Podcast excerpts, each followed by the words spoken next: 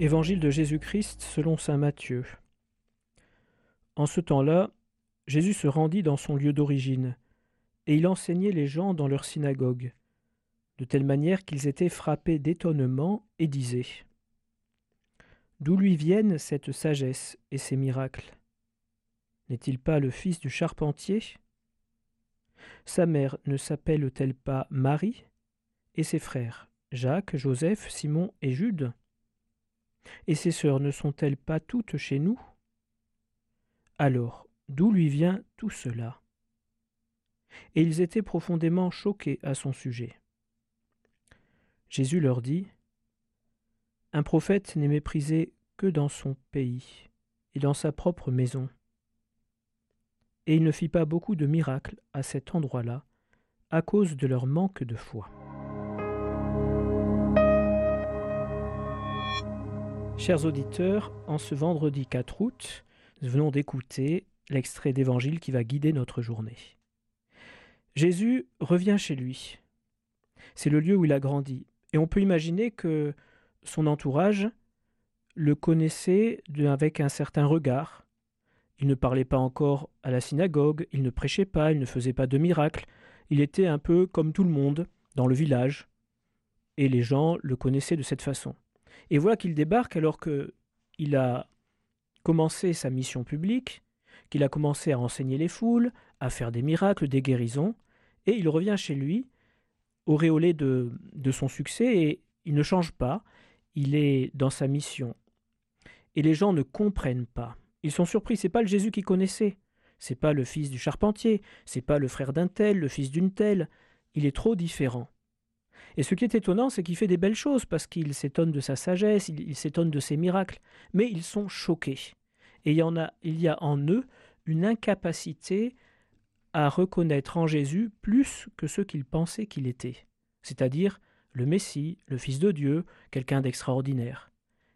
Et la conséquence de tout cela, c'est que Jésus, sentant bien qu'il n'est pas accueilli, ne fit pas beaucoup de miracles. Alors il y a une leçon pour nous à la fois humaine et spirituelle dans cet évangile. La leçon humaine, c'est que c'est vraiment très difficile de ne pas enfermer les gens que nous connaissons dans ce qu'ils sont euh, et de leur permettre d'être différents de ce que nous pensions. On a des préjugés, et moi, le premier, hein, c'est pas facile.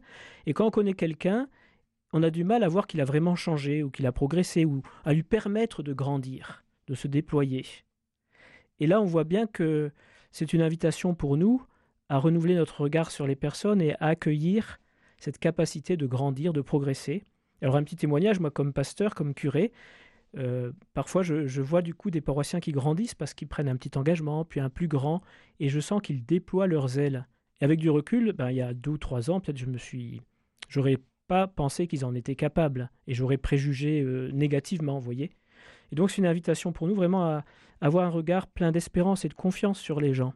Voilà la leçon humaine. La leçon spirituelle, c'est une leçon à propos de la liberté. On dit que Jésus n'a pas fait beaucoup de miracles à cause de leur manque de foi. C'est-à-dire que Jésus ne s'impose pas. Et en Jésus, on découvre que Dieu respecte infiniment notre liberté. Il ne va pas faire des miracles pour nous forcer à croire, mais il nous donnera à la mesure de notre foi. Et encore, même parfois, on a la foi et il n'exauce pas forcément nos demandes. Mais voyez, c'est cette façon de procéder de Dieu qui respecte infiniment notre chemin. La foi aussi, d'ailleurs, nous rend plus libres, parce que quand on sait qu'on peut se confier en lui, eh bien, ça nous permet de déployer nos ailes aussi. Donc, si on retient déjà d'essayer d'être un regard un peu plus libre sur les gens, de nous libérer de nos ornières, et demander au Seigneur d'accueillir aussi son regard de liberté sur nous, son regard de liberté sur chacun, et bien qu'il nous aide à mettre en lui notre foi, qu'il nous aide aussi à croire dans la capacité de grandir des frères et sœurs, des personnes que nous rencontrons, que nous croisons.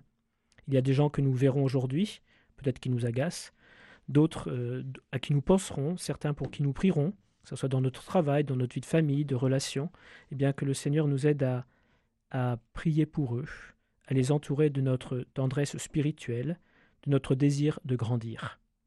Oui Seigneur, aujourd'hui, rends-nous libres avec le même regard que le tien, et augmentons-nous notre foi, nous qui sommes des pauvres pécheurs et qui avons souvent un manque de foi. Amen et bonne journée.